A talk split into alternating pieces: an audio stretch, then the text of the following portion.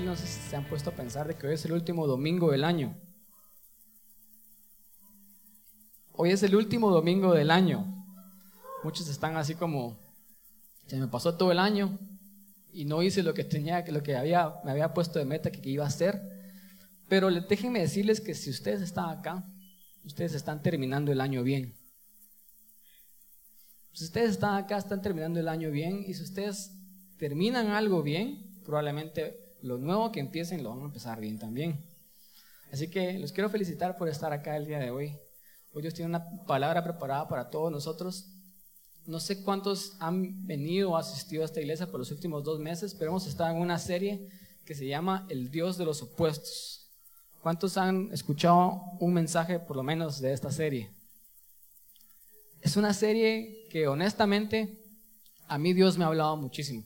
Ustedes tal vez han escuchado que el primero que Dios le habla es al predicador y al primero que Dios corrige es al predicador. Dios me ha hablado muchísimo a través de esta serie.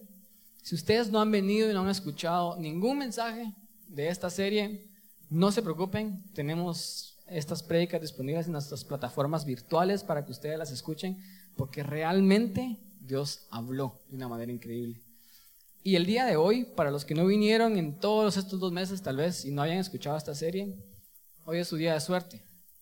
Porque la prédica del día de hoy es básicamente un resumen de todo lo que hemos visto. La prédica del día de hoy es, es la esencia realmente de por qué Dios opera en opuestos. Si ustedes no escucharon ni una sola prédica estos dos meses, pero se van solamente con el mensaje del día de hoy y lo ponen en práctica definitivamente, yo sé que Dios va a bendecir sus vidas grandemente. El mensaje de hoy se llama morir y vivir. Es un mensaje que habla acerca de opuestos bastante claros y está basado en Marcos 8 del 31 al 38 y vamos a leer esto en versión traducción lenguaje actual. O sea, va a estar, va a estar bastante claro. Y no sé si ustedes se han dado cuenta que me ha, me ha estado gustando predicar versículo tras versículo. Así que vamos a, a ir en nuestras Biblias, si ustedes tienen sus celulares, pueden buscar sus celulares para que así pueden continuar la lectura durante toda la prédica. Si ustedes traen sus Biblias, felicidades. Probablemente ustedes tienen más de 40 años y agarraron ese, ese hábito bueno de llevar su Biblia a todos lados. Si no, no importa, si la tienen en su celular, la pueden buscar en el celular. Con que no se distraigan y miren y abran Facebook y la notificación que les entre, todo está bien. Entonces vamos a tratar de continuar la lectura y si la pueden buscar en traducción lenguaje actual conmigo o verla en pantalla, vamos a ir leyendo. Y empieza así, dice, Jesús comenzó a anunciar a sus discípulos lo que iba a pasar. Jesús estaba a punto de contar a sus discípulos que él iba a morir y él debía de morir. Y él viene y le dice, yo el Hijo del Hombre voy a sufrir mucho. Seré rechazado por los líderes del pueblo, por los sacerdotes principales y por los maestros de la ley y viene Jesús y les tira la bomba que ninguno de sus discípulos en este momento estaban listos para escuchar. Y Jesús les dice, me van a matar, pero tres días después resucitaré. Si ustedes han leído la historia, ustedes saben que los discípulos se quedaron nada más con la primera parte del mensaje. Van a matar a Jesús. Y a todos se les olvidó que Jesús había dicho que también iba a resucitar. Y Jesús les tira esta bomba y después en el versículo 32 dice, Jesús habló tan claramente de su muerte, o sea, fue súper obvio, fue súper claro, no había lugar a confusiones, que Pedro lo llevó aparte y lo reprendió por hablar de eso. Un paréntesis acá, L-O-L, Pedro reprendió a Jesús. No sé si ustedes alguna vez han atrevido a reprender a Dios, pero Pedro reprendió a Jesús. Lo llevó aparte y le dijo, Jesús, te reprendo en el nombre de Jesús, imagínense. Después, Pedro, Jesús viene y le dice, pero Jesús se volvió frente a todos sus discípulos, es decir, Pedro le llevó aparte, pero Jesús lo regresó a todos y regañó a Pedro en frente de todos. Y le dijo, Pedro, estás hablando como Satanás. Apártate de mí, pues no entiendes los planes de Dios, te comportas como cualquier ser humano. Después Jesús llamó a sus discípulos y a la gente y les dijo, si ustedes quieren ser mis discípulos, tienen que olvidarse de hacer su propia voluntad. tienen que estar dispuestos a morir en una cruz y hacer lo que yo les diga. Porque si solo les preocupa salvar su vida, la van a perder. Pero si deciden dar su vida por mí y por anunciar las buenas noticias, entonces se salvarán. De nada sirve que una persona gane todo lo que quiera en el mundo si al fin de cuentas pierde su vida. Y no hay nada que una persona pueda dar para salvar su vida. Delante de esta gente malvada que rechaza a Dios, no se avergüencen de mí ni de mis palabras. Si lo hacen, yo, el Hijo del Hombre, me avergonzaré de ustedes cuando venga con el poder de mi Padre y con sus ángeles. Yo quiero retomar esta historia en el versículo 33. Solo para darles un poco de contexto, hace unos instantes en el mismo lugar, Jesús les dice a sus discípulos, hey, quiero saber qué es lo que la gente piensa acerca de quién soy yo. Y, la gente, y ellos comienzan a decir, muchos dicen que tú eres Elías, muchos dicen que tú eres alguno de los profetas del Antiguo Testamento que ha resucitado. Y Jesús viene y les dice, ¿qué piensan ustedes acerca de quién soy yo? Y Pedro se levanta, recibe una revelación del Espíritu Santo y él abra el, a través de esa revelación, él dice, tú eres el Cristo, el Hijo del Dios viviente. Y Jesús le dice, bienaventurado eres Pedro, porque esto no te lo reveló carne ni sangre, sino mi Padre que está en los cielos. Pedro acaba de hablar a través del Espíritu Santo, acaba de recibir una revelación increíble, pero momentos después, inmediatamente después, Jesús les anuncia su muerte y ahora Pedro está hablando como Satanás. Y en el versículo 33, cuando Pedro viene y reprende a Jesús, viene y Jesús le dice, no entiendes los planes de Dios. No sé si ustedes, los que estuvimos viniendo aquí estos dos meses y escuchamos las prédicas del Dios de los opuestos, estos opuestos hablan acerca de que Dios opera en una manera contraria a la forma en la que nosotros esperamos que Él actúe y Él opere. Muchas veces nosotros en la vida no entendemos los planes de Dios ni la forma en cómo Él opera. Por eso es que ustedes tienen que ir a Spotify esta semana y escuchar todas las prédicas porque hablan acerca de la forma en la que Dios opera. Y muchas veces nosotros no entendemos esa forma. Pedro acá no estaba entendiendo cómo funciona Dios, porque Dios usualmente opera y funciona en contradicciones y opuestos, de la forma contraria a la que nosotros esperamos que Él actúe. Él contradice y desafía nuestro razonamiento. El domingo yo les contaba que Pablo decía que el Evangelio para unos es locura, porque desafía nuestro razonamiento en la forma en la que Dios opera. Por ejemplo, vimos cosas como somos débiles y fuertes al mismo tiempo. Somos pequeños y grandes. Somos primeros y somos últimos. Podemos experimentar paz y aflicción al mismo tiempo. Podemos ser santos y pecadores al mismo tiempo. Y hoy estamos viendo que podemos, tenemos que morir para realmente poder vivir. Entonces, Pedro le dijo, Señor Jesús, te reprendo por cómo estás hablando. No sé si ustedes pueden realmente tratar de imaginarse ese momento tan chistoso. Y a veces ahorita podemos venir y reírnos de Pedro porque él estaba reprendiendo a Jesús. Pero les prometo que hay muchos momentos en nuestras vidas en las que nosotros hemos reprendido a Dios. Y le hemos dicho que las cosas que estamos viviendo, estamos pasando, son de Satanás, cuando realmente es de Dios. Por ejemplo, ahorita Dios tocó el corazón de muchos en el momento de la ofrenda y dijo, tenés que dar una ofrenda extravagante. Y ustedes dijeron, te reprendo Satanás, porque este dinero es para mí, yo lo necesito. Hace dos semanas estábamos aprendiendo que para recibir tenemos que dar. Es la forma en la que Dios opera. Dios está diciendo, yo quiero que tengas lo suficiente para ti y tengas tanto que puedas bendecir a otros, pero para hacer eso tienes que dar. Y cuando Él nos pide dar, nosotros decimos, no, te reprendo Satanás porque este dinero es mío. Yo no voy a dar porque yo necesito este dinero. No sé si se pueden comenzar a, a poner en los pies de Pedro. Pedro reprendió a Jesús, pero nosotros también reprendemos a Jesús y a la voz del Espíritu Santo que nos habla en todo momento. Cuando Él opera en formas que nosotros no podemos entender. Por ejemplo, a veces Dios nos ha puesto en un lugar y en una posición, Dios nos ha dado algo, por lo cual tal vez hemos trabajado mucho, por lo cual nos hemos esforzado mucho y decimos, estoy en este lugar gracias a Dios que Él me dio la oportunidad de estar acá y yo trabajé arduamente para estar acá. Pero usualmente cuando estamos en ese lugar, Dios te dice, quiero que se das tu lugar y se lo des a alguien más. Y tú decís, no, Dios, yo trabajé mucho para llegar a donde estoy. ¿Cómo va a ser posible de que yo voy a dar todo lo que yo trabajé a otra persona? Y Dios te está diciendo, para ser más grande, tenés que hacerte pequeño.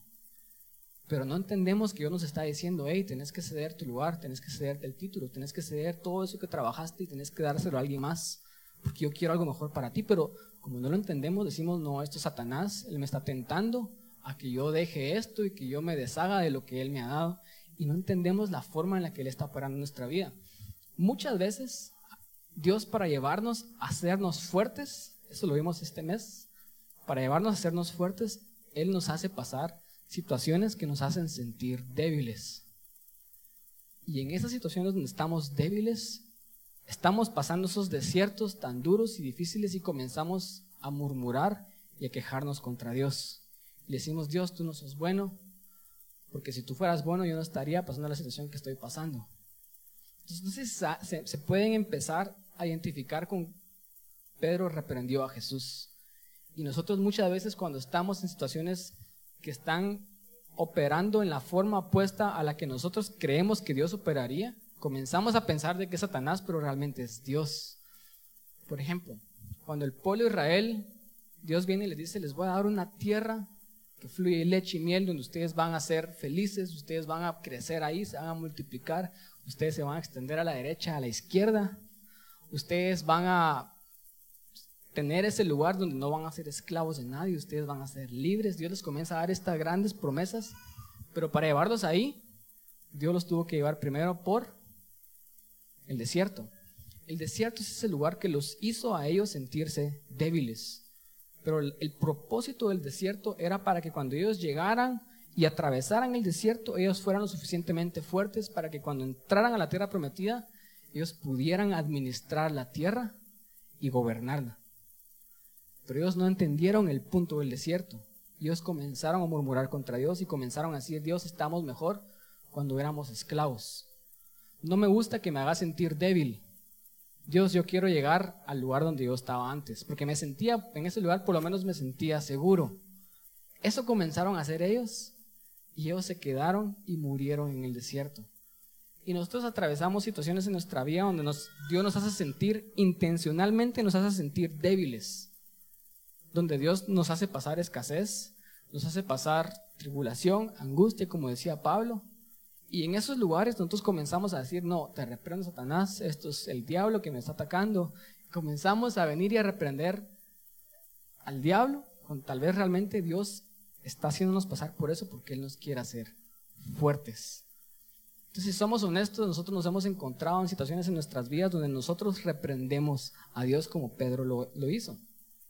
Y en el versículo 33 Jesús le dice a Pedro, no entiendes los planes de Dios. Y le dice, Pedro, estás hablando como? Como Satanás. Cada vez que nosotros no entendemos la forma en la que Dios opera, usualmente, si no operamos en la forma en la que Dios opera, estamos operando en la forma en la que Satanás opera. Cada vez que yo no doy, porque esa es la forma del reino, y yo decido quedarme y soy egoísta, yo estoy operando, adivinen como quién, como Satanás. Cada vez que yo opero en la forma contraria a la que Dios está operando, yo opero como Satanás, porque eso fue lo que Jesús le dijo. No, está, no entiendes los planes de Dios, estás hablando como Satanás. Y después en esta versión tan clara, viene Jesús y le dice, te comportas como cualquier ser humano. Al final dice, no entiendes los planes de Dios, te comportas como cualquier ser humano. ¿Saben qué estaba diciendo Jesús entre palabras? Él estaba diciendo, si no entendemos la forma en la que opera Dios, vamos a pensar como piensa Satanás. Y si no entendemos la forma en la que Dios opera y actuamos de esa manera, vamos a actuar como cualquier otra persona. Eso quiere decir que cualquier otra persona que no opera en la forma en la que Dios opera, opera en la forma de Satanás. Eso quiere decir que si operamos en la forma de Dios, perdón, si no operamos en la forma de Dios, estamos operando en la forma en la que Satanás opera, en la que el mundo opera. Entonces a veces decimos cosas como, no, no me parece tan malo no hacer esto.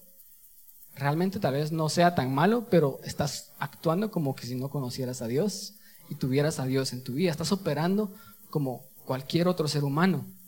Es decir, la forma de operar del mundo es la forma en la que opera Satanás. Y la forma en la que el mundo opera es operar como Satanás opera. Entonces, lo primero que les quiero decir en este versículo que, este estamos leyendo es que es una decisión. Inmediatamente después de ese versículo 33, Jesús viene y les dice lo siguiente, si ustedes quieren ser mis discípulos, ustedes tienen que olvidarse de su propia voluntad. Yo sé que esta es una versión bastante clara, pero a mí me gusta comparar versiones de la Biblia. Y yo me fui a una versión que también habla bastante claro en inglés. Y la versión en inglés dice lo siguiente. Dice, si ustedes vienen a mí, si ustedes están esperando que yo los lidere, dice esta versión, ustedes me tienen que dejar liderar. Es una manera bastante clara de hablar. No sé si a ustedes les ha pasado, tal vez usualmente nos pasa a los hombres, que de repente ponemos a nuestra esposa a manejar, pero estamos como copilotos controlando cada movimiento que nuestra esposa hace cuando está manejando. Pone tu vías. No, hay un alto. Mira, tenés que cruzar tres cuadras aquí. Para, para. No, no, no hagas esto, no hagas lo otro. Y estamos dejando que otra persona nos maneje pero estamos tratando de controlar desde el asiento de copiloto. Si yo pongo a alguien más que maneje, yo tengo que dejar que la otra persona lidere. Y eso es lo que Jesús está diciendo. Jesús está diciendo, si ustedes vienen a mí, ustedes también tienen que dejar de que yo los lidere. ¿Para qué o cuál es el punto de venir a Dios si no dejamos que Él nos transforme? A veces nosotros, yo entiendo, venimos a Dios porque estamos en una situación difícil, una situación de vida o muerte. Nosotros estamos manejando ese carro y estamos siguiendo un barranco y decimos, Dios, por favor, sálvame. Y viene Dios como héroe de la película y nos tira el asiento del copiloto y Él se mete en el carro porque Él es un héroe de acción y para el carro y nos para de ir al precipicio. Y Dios nos salvó. Y todos venimos a Dios porque Él nos salva y Él nos saca de problemas. Pero inmediatamente después de que Dios nos saca de problemas, decimos, bueno Dios, ahora ya te puedes salir de mi carro, por favor, y volverme a dejar manejar a mí. Y nos metemos al carro nuevamente y vamos manejando al siguiente acantilado a morir. Y después en la siguiente situación decimos, Dios, ¿por qué me haces pasar esto una y otra vez? Y es Dios que nos está diciendo, hey, tú me estás llamando nada más cuando estás en aprietos a punto de caer en el precipicio, pero después no me dejas manejar. No dejas que yo lidere tu vida. Jesús estaba diciendo en el versículo 34, si ustedes quieren ser mis discípulos, ustedes tienen que olvidarse de hacer su propia voluntad. La versión de Message en inglés dice, si ustedes vienen a mí para que yo los lidere, ustedes tienen que dejarme liderar. Pero vamos en ese asiento de conductor con Jesús al volante y decimos, Jesús, cruza aquí a la derecha. Jesús, cruza aquí a la derecha. Jesús, te pasaste a la derecha por favor, da la vuelta porque teníamos que cruzar a la derecha. Y estamos tratando como que fuéramos Waze a la persona que realmente conoce nuestro mejor destino. Si yo dejo que Jesús maneje, yo puedo dormir como copiloto, yo puedo descansar porque yo sé que Él va a tener cuidado de mí. No sé si ustedes tienen esa confianza con pocas personas, pero todos tenemos esas personas que yo me puedo subir como copiloto y yo voy así tenso y voy agarrando y con los pies voy apretando así mis dedos porque no confío en el copiloto, pero todos también tenemos un piloto en el, que, en el cual nos podemos subir en el carro y estamos de copiloto, se supone que deberíamos de advertir y ayudar al, al piloto a manejar, pero nos podemos dormir y relajar porque confiamos completamente en la persona que está manejando. ¿Saben qué quiere decir eso? Si nos estresamos en la vida, si nos preocupamos por las cosas del mundo del día al día, probablemente es porque nosotros creemos que vamos nosotros al volante. Si yo no puedo tener paz en momentos difíciles de mi vida es porque yo no estoy dejando que Dios me lidere. por esos momentos difíciles de mi vida. Dios está diciendo, le está diciendo a sus discípulos, si ustedes quieren ser mis discípulos, ustedes tienen que olvidarse de hacer su propia voluntad, ustedes tienen que rendir el control. No estás en el asiento del conductor, te dice Jesús, yo lo estoy y tienes que dejarme manejar, porque yo te voy a, llegar al, te voy a llevar al mejor destino. Eso es lo que Dios nos está diciendo. ¿Saben cómo se llama esto? Esto se llama confianza. Rendir nuestra voluntad a Dios no es dejarnos controlarnos por alguien, sino es confiar en alguien. Cuando yo rindo los planes de Dios que Él tiene para mis planes, perdón, de mi vida para, a Dios, yo no, yo no me estoy dejando controlar por Él, en el sentido de que Él está tratando de abusar de mí o alguna manera, sino yo estoy confiando en Él, yo estoy rindiendo. La rendición de nuestra voluntad realmente significa confianza en Dios. Pero como yo dije en mi punto número uno, esto es una decisión. Es algo que Dios no va a imponer sobre ti. Dios nunca te va a decir, hey, si querés, tenés que ser mi discípulo, porque si no te vas a ir al infierno. Esa no es la manera en la que Jesús nos llama. De hecho, si nos vamos a su palabra, cada vez que Él se acercó a uno de sus discípulos, Él le dijo, hey, seguime, vamos. Se daba la vuelta y se iba. Y era decisión de la persona, del discípulo, dejar todo y seguirlo o seguir en lo que Él estaba haciendo. Y eso es lo increíble los discípulos. A veces hablamos mal acerca de ellos porque decimos, ah, que los discípulos eran bien inmaduros, probablemente eran niños, eh, hacían cada cosa. Pero lo que sí hicieron ellos realmente es que ellos tomaron una decisión de rendir sus vidas, de rendir sus planes, de rendir sus futuros, de rendir sus carreras, de rendir todo lo que ellos eran a ese momento con tal de seguir a alguien que ellos sabían los iba a llevar a un mejor lugar. Y eso es lo que yo creo acerca de Dios. Cada vez que yo le rindo mi vida a Él, yo estoy poniendo mi confianza y diciéndole, yo confío de que tú me puedes llevar a un mejor destino. Pero es una decisión. La decisión básicamente es esta, si seguimos leyendo la vamos a encontrar. La decisión es vivir y morir o morir y vivir. Nosotros vamos a decidir qué es lo que queremos experimentar. En el versículo 34 Jesús continúa diciendo y él dice, ustedes tienen que estar dispuestos a morir en una cruz. Quiero hablarles un poco acerca del contexto de esto. Para ellos tal vez este momento fue un poco confuso porque hasta este punto Jesús no había muerto en una cruz. Ellos sí sabían lo que era una cruz. La cruz simbolizaba esa muerte sufrida que era dada a los peores criminales de la época. Entonces ellos de alguna manera tenían este concepto en sus mentes, pero Jesús aún no había muerto. Y Jesús viene y dice, ustedes tienen que estar dispuestos a morir, y no morir de cualquier manera, sino morir ¿dónde? En una cruz. Déjenme preguntarles lo siguiente, ¿qué fue lo que experimentó Jesús en la cruz?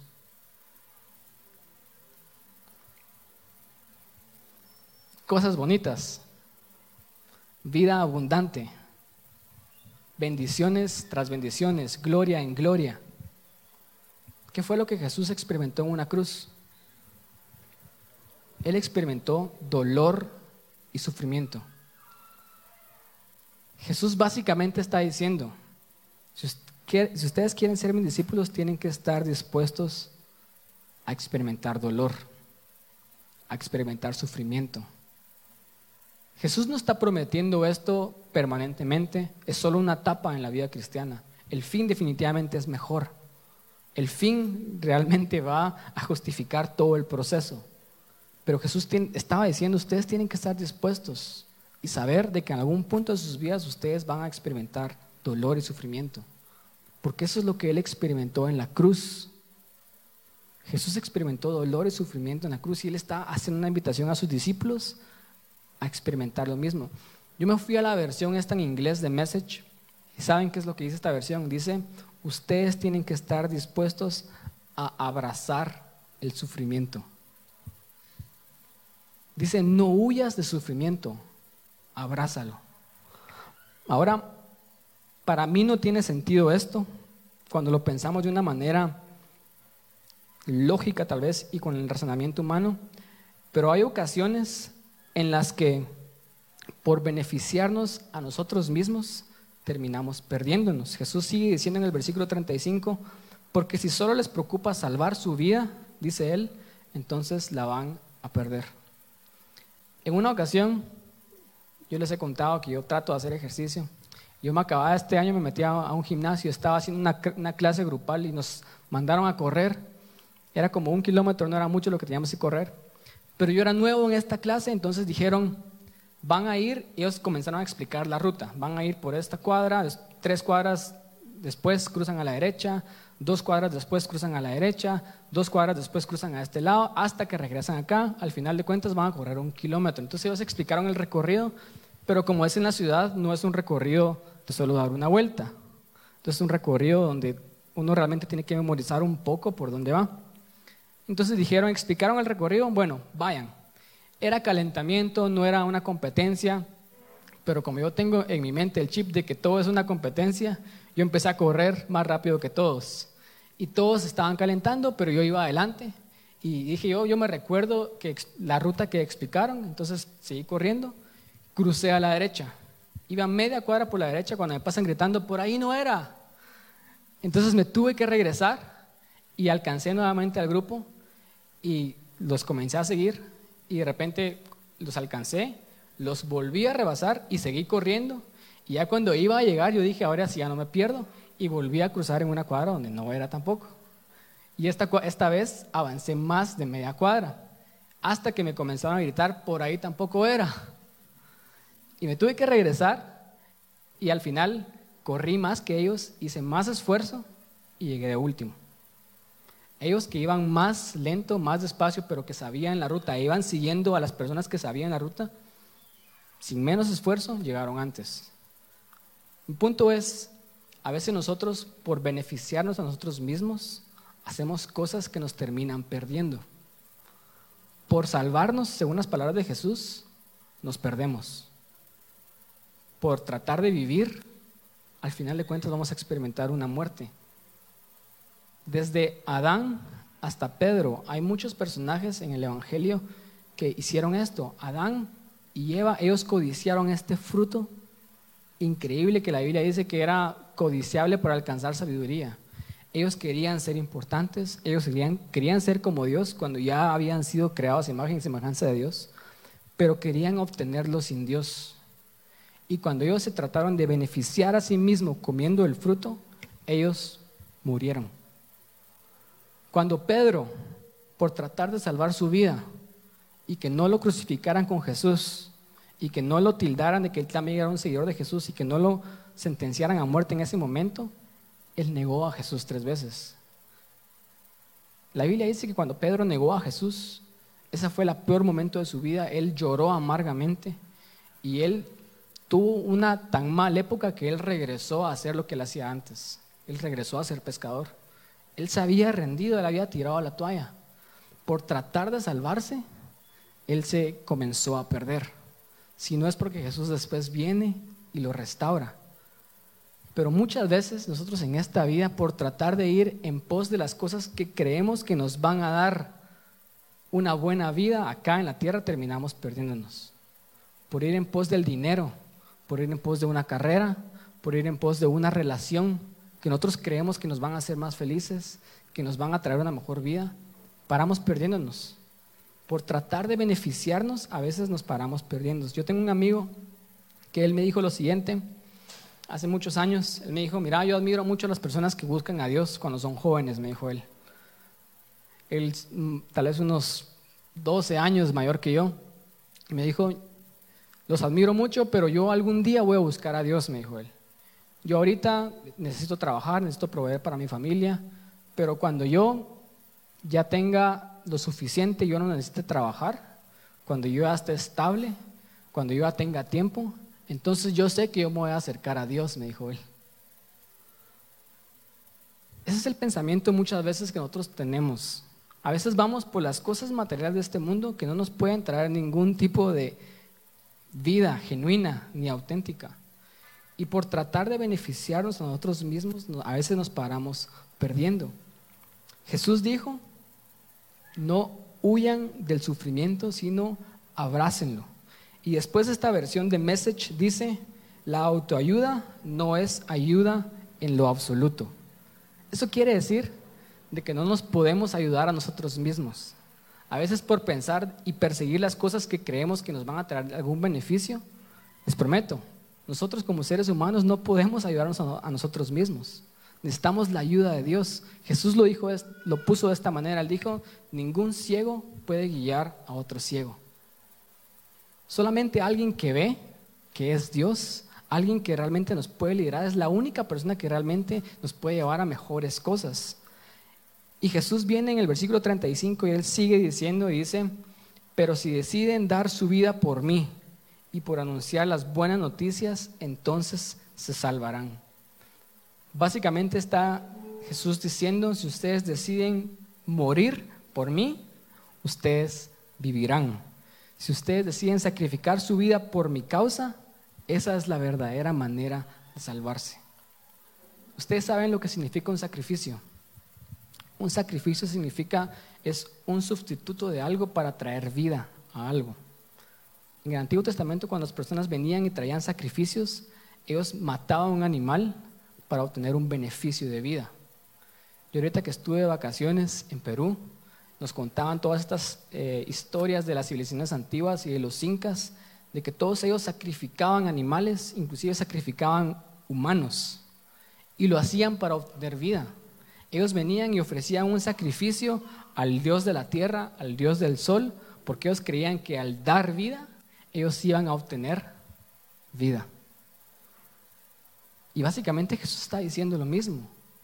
Y Él está diciendo, si ustedes deciden vivir por mí, si ustedes deciden morir por mí, ustedes realmente van a vivir.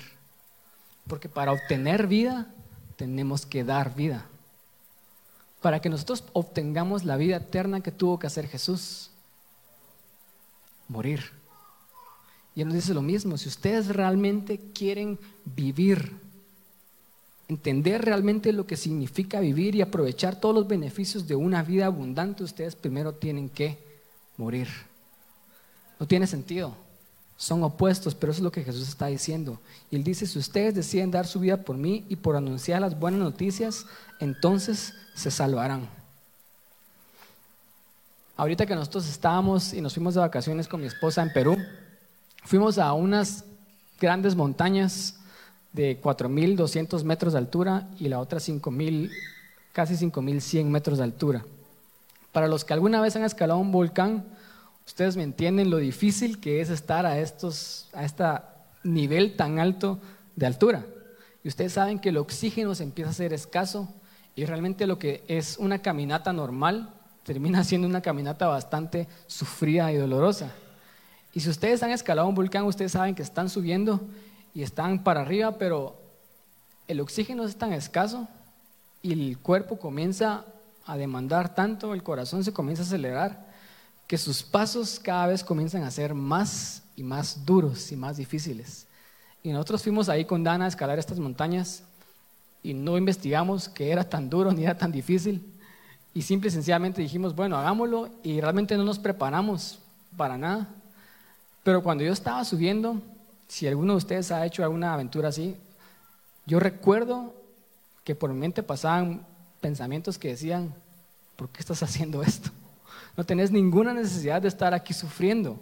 Podrías estar en otro lado disfrutando de la vida, estar acostado, estar sentado, pero ¿qué es lo que te motiva a estar subiendo? Y, y mis pasos cada vez eran más cortos. Uno realmente comienza a dar pasos solo por pura inercia.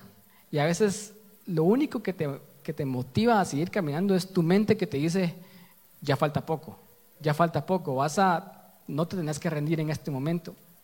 Y estábamos en ese momento con Dana subiendo a 4.200 y 5.000 metros de altura, una hora y media de subida, pero cuando uno llega a esos lugares y uno mira los paisajes que se pueden obtener y se pueden ver en esos lugares, Cuando uno mira la creación de Dios y cuando estábamos en esa laguna o mantay y en esa montaña de siete colores y uno mira las cosas, la creación increíble que Dios hizo, tú decís realmente en tu ser y en tu corazón decís, valió la pena el esfuerzo por haber llegado acá. ¿Entendés realmente que para obtener una vista así, valió la pena el sufrimiento que pasaste antes? Y no sé si ustedes pueden ver lo que Jesús estaba diciendo acá, pero él estaba diciendo, hay momentos en la vida en que la vida va a ser bastante sufriente, dolorosa y dura, pero no huyan del sufrimiento, dijo Jesús, abrácenlo. Porque el sufrimiento solo es una parte pequeña de la vida.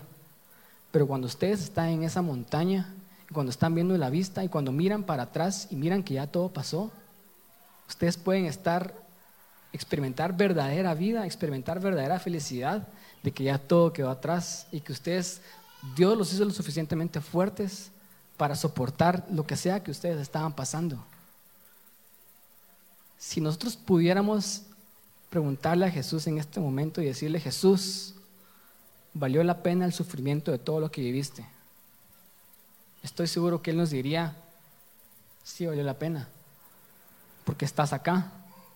Y por lo que yo pasé, hoy tú nada más tienes que venir, orarme a mí y recibir esta vida abundante.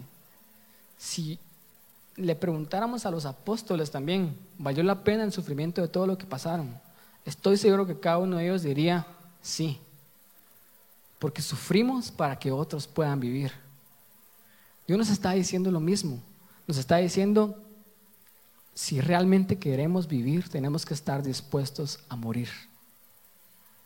No huyamos del sufrimiento, dice esta versión, abracémoslo. Y la negación de nuestra voluntad y la aceptación del liderazgo de Dios en mi vida es la manera de realmente poder vivir. Esto es lo que realmente se llama ser un sacrificio vivo. Cuando yo doy mi vida continuamente a Dios y yo muero a mí mismo todos los días, yo me convierto en ese sacrificio vivo a Dios. Así que el versículo 36 y mi punto número 3 es ¿qué decidiremos? Jesús les dice en el versículo 33, de nada sirve que una persona gane todo lo que quiera en el mundo si al fin de cuentas pierde su vida. De nada sirve ganar todo el mundo si pierdes lo más importante que es tu alma. En la versión 60 no dice vida, sino dice alma. De nada sirve si tenés todo el éxito del mundo, si tenés todo el dinero del mundo, si lograste hacer cosas increíbles acá, si lograste casarte con la persona que era la persona de tus sueños, pero al final de cuentas perdiste tu alma. De nada te sirve haber ganado todo el mundo si después perdiste lo más importante que no podías comprar con nada, que era tu alma. Hace un par de semanas nosotros estábamos jugando con, con algunos de aquí de la iglesia un juego que básicamente se trata acerca de esto.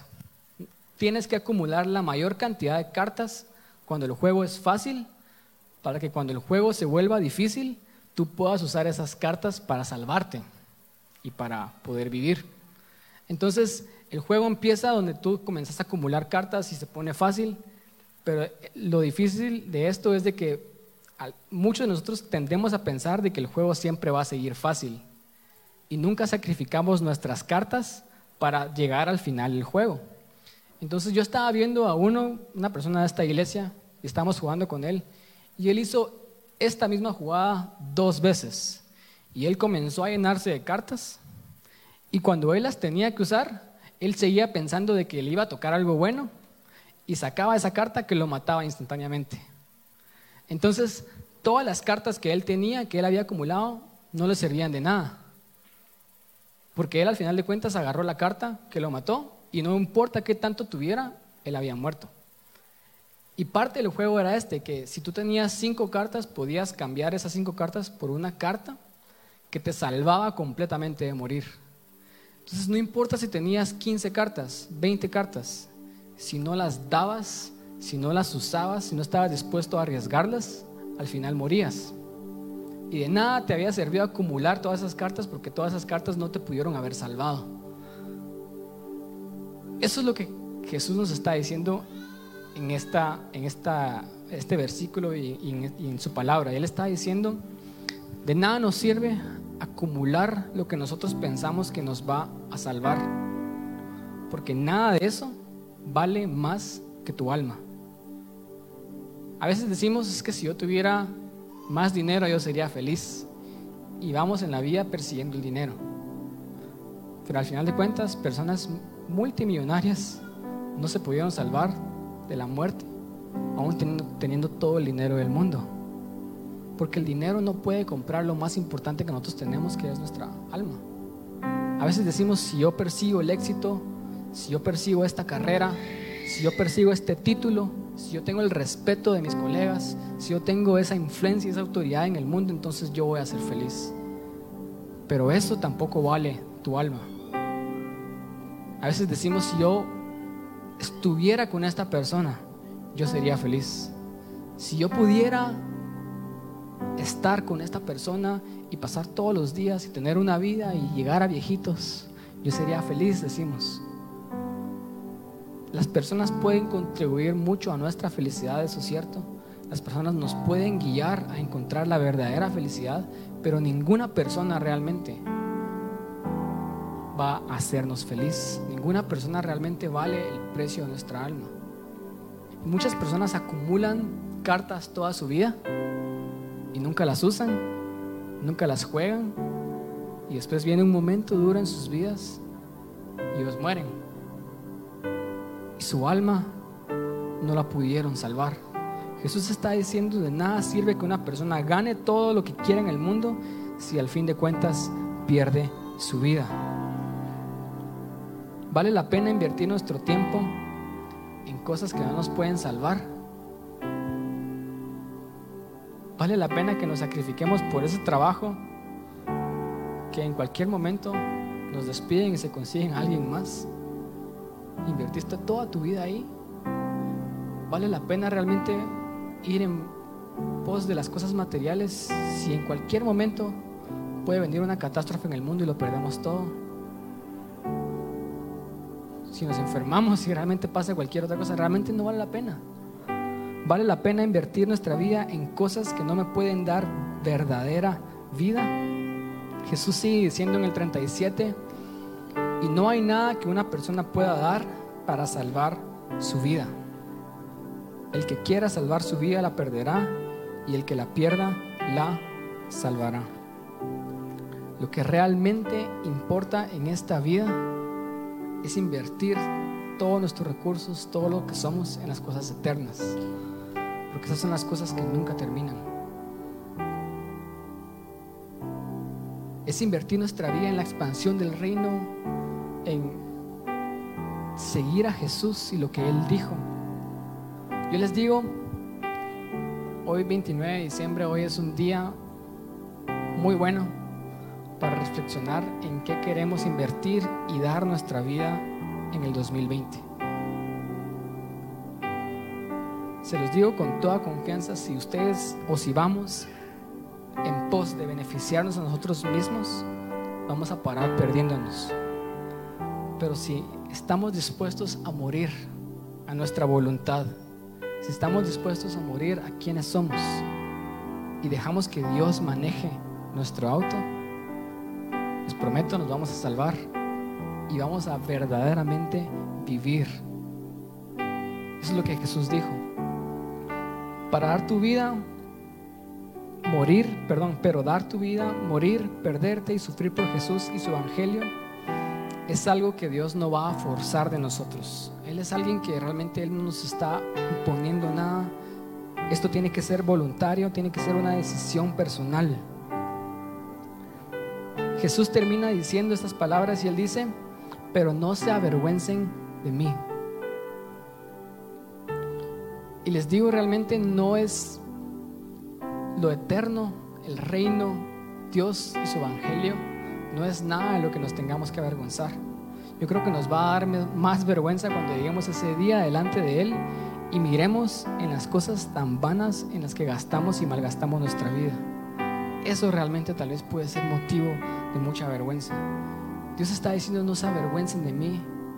En esta vida yo no me voy a avergonzar de ustedes cuando ustedes lleguen al reino. Pedir que nos pongamos de pie.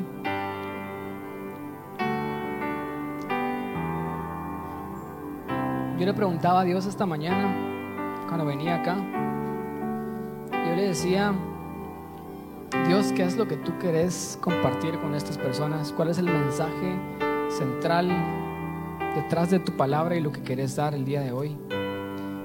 Y Dios me dijo que yo les estoy pidiendo a ellos que mueran porque yo quiero que ellos vivan. Dios me dijo, yo quiero que les pidas a ellos que estén dispuestos a morir, pero que ellos entiendan que ellos van a morir para realmente poder vivir. Ellos van a morir realmente para que ellos puedan experimentar todos los beneficios de tener una vida abundante en Cristo Jesús. Esto quiere decir que Jesús no te está pidiendo que des tu vida porque Él te necesite.